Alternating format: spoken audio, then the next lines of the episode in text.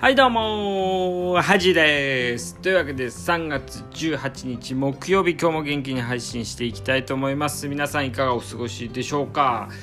というわけで、えー、まあ、体感的にはねだいぶあっ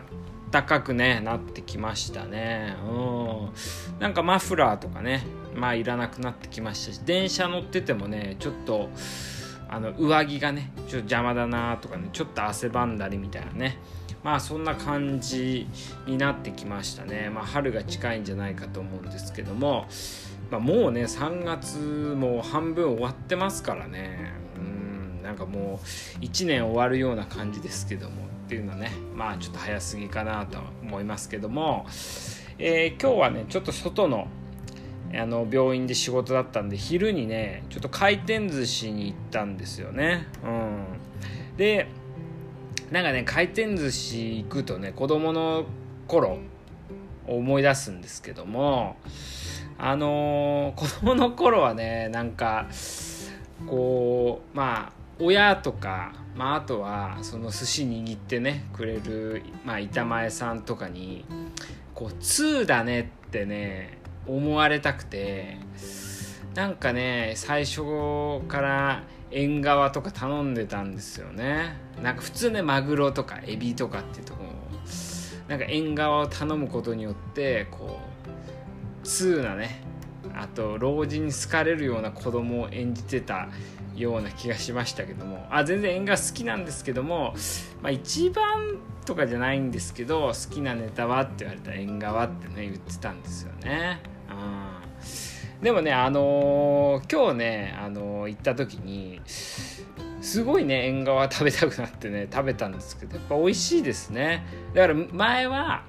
ちょっとねそういうこと言われたくて頼んでたんですけど今はね普通に食べたくてね頼んでますんでだからこう舌っていう、まあ、舌とかね味覚っていうのはね変わってきてるなとも思いますしあとねすごいガリがね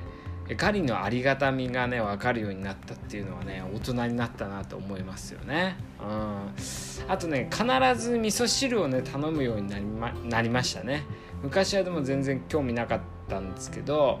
あのー、エビのね頭とかねカニのね味噌汁みたいなのを絶対頼むようになりましたね。うん、あとはまああのー、すごいね子供の時はあの冷たいね氷入った水だったんですけど今はやっぱお茶飲む機会も増えましたしね。なんかどんどんね なんか老化老化というかね大人になってるっていうのかもう老人に近づいてるのか分かんないですけど、はい、皆さんどうですかね？あの味覚の変化って感じたりしますかね？なんか昔美味しいと思ってたものがね美味しく感じなかったりまあ逆もしっかりですけど。なんかそれであの思い出すのがあのまあ1年前ぐらいですかね。かなり久しぶりに牛角に行ったんですよね、うん、焼肉のね牛角に行って。で昔はね昔学生時代中学高校時代とかね牛角とかもうパーティーですよね。うん。まあ家族で行くことはあんまないですけど友達とね行ってもうなんか学生の焼肉っつったり牛角って感じでしたけど久しぶりに行ったらねちょっと美味しくないなって思ってしまったんですよね。うん。ちょっとね牛角好きな人にはあの申し訳ないんですけど何なんですかね。やっぱこう焼きいいね肉を食べるようになったからかどうか分かんないですけどんなんかね美味しくないなって思ってしまいましたね。うん。まあなんか肉硬かったのかこう味が濃すぎたのかあんま覚えてないですけどまあねちょっとそこから行ってないんであれなんですけどなかなか行く機会ももうないかなと思いますしね。でもあの牛角でね思い出すのはあの自分のね高校通ってた高校の近くの牛角の店員さんがねすごいイケメンの人とあとすごい可愛い子ばっかだったんですよ。でまあ高校生なんでねあのー、なんかちょっと悪ふざけじゃないですけどえー、なんかこう芸能事務所とか入ってんですかみたいなねもう綺麗な人にね聞いたりしてたんですけどそこはねなんか舞台女優さんが結構バイトしてたんですよね。まあ、だから多分舞台関係のあの役者さんとかね女優さんが働いてたんですごい綺麗な人とかっこいい人が多かったんだと思いますけど、うん、なんかやたらね、あのー、そういう美男美女が揃ってるバイト先とかってありますよね。うん、だからね僕大学生の時に居酒屋でね、あのー、まあ、働いてた時あるんですけどもそれもねあのちょっと彼女とかねあなんかそういう可愛い子とね出会えればいい。なんかバイト先で付き合うみたいなのよく聞くなとか思ってあの特にね下調べもせずあのそのバイト先、まあ、居酒屋にね北海道っていうねチェーン店の居酒屋にあのまあアルバイトで、ね、入ったんですけどなんかね8割ぐらいがあの中国人でで店長があのまあ男の人なんですけどなんかめちゃくちゃマッチョで多分ねすごい目がね飛び出てたんであのいや本当に多分バセドウ病だったんじゃないかと思うんですけどめちゃくちゃね気性が荒くてすぐねあの店員にこう手を出すようなね店長だったんですよね。で僕はあんまりこうあんまりとか一回もね手は出されてないんですけど本当ね毎日怒られててでなんかね半年ぐらい経ってなんかもう面倒くさいなって 面倒くさいなっていうかもう怒られるのも嫌だしそのまあ特に可愛い子もいないし彼女もできそうじゃないなと思ってちょっとやめたいなと思ったんですけどまあ早かったんですけどね。でも辞めるっていうのもねやっぱ怖い店長なんでなんか言いにくくてなんかいいこうなんかこう理由ね理由をなんかどうしてもやめられるもうどうしたってやめなきゃいけないみたいなね理由を作らなきゃなと思って結局はねまあ医学部通ってたのこと知ってたんであの国のねなんかこうプロジェクトまあ国の研究に参加しなきゃいけなくてちょっと時間が取れないですって言って謎の理由でやめたんですけど そんな まあでもそれはさすがにね止められなかったですね。ああそっかみたいな国のプロジェクトなんだみたいなね。うん。なんだ国のプロジェクトとかって思ってたんですけど、まあ、結局ねあのやめれて、まあ、平穏なね日々が戻ってきたんですけどもやっぱり皆さんもねこう学生の方が聞いてたらちゃんとこう可愛い子がいるかどうかね下調べしてそのバイト先にね応募するっていうのがね大事なんじゃないかなっていうね思いましたね。うん、でまああのちょっと話は変わるんですけども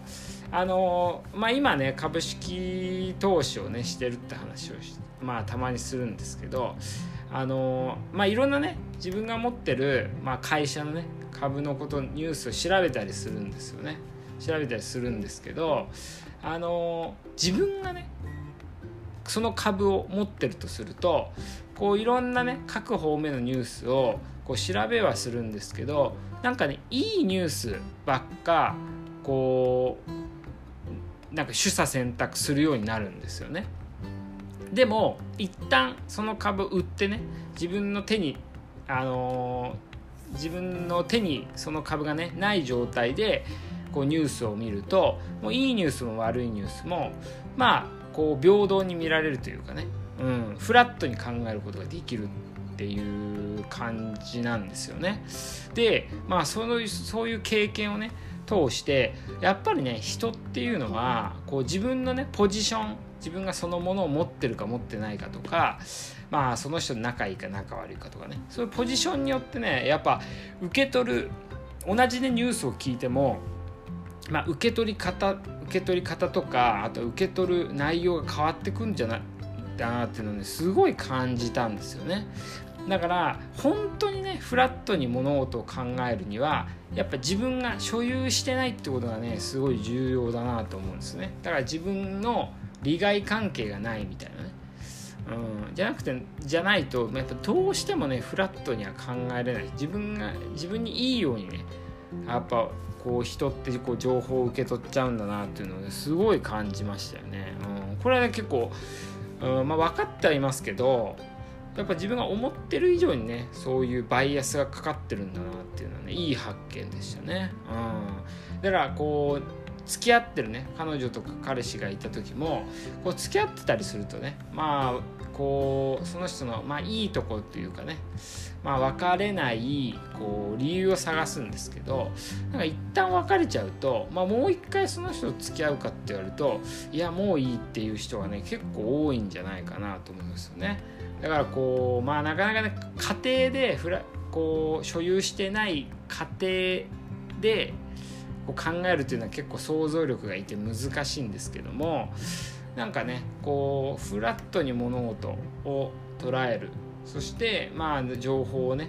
取捨選択するっていうのをもうちょっとねこう考えてもいいんじゃないかなと思いますよね。うん、だからこう捨てるね。何かを捨てる時もあの前言ってたんですけどもう一回そのものをね自分が持ってないとしたらもう一回その値段を払ってそのものを買いたいかっていう時って考えて、まあ、買うって思うんだったらそのものは自分の家に置いといていいと思いますけどいやもう一回買わないなっていうものは、まあ、基本的にいらないものだから捨てていいよみたいな話があの前したと思うんですけど、まあ、それとまあ似たような感じですよね。だから皆さんもこう自分のねポジションによって情報が変わるってことをまああのー、頭の片隅にね持っててもいいんじゃないかなと思います。というわけで今回はねこう味覚がね変わったとかって話とあとはね情報の取捨選択について、まあ、言えてますからね取捨選択についての話をさせていただきましたでは以上です。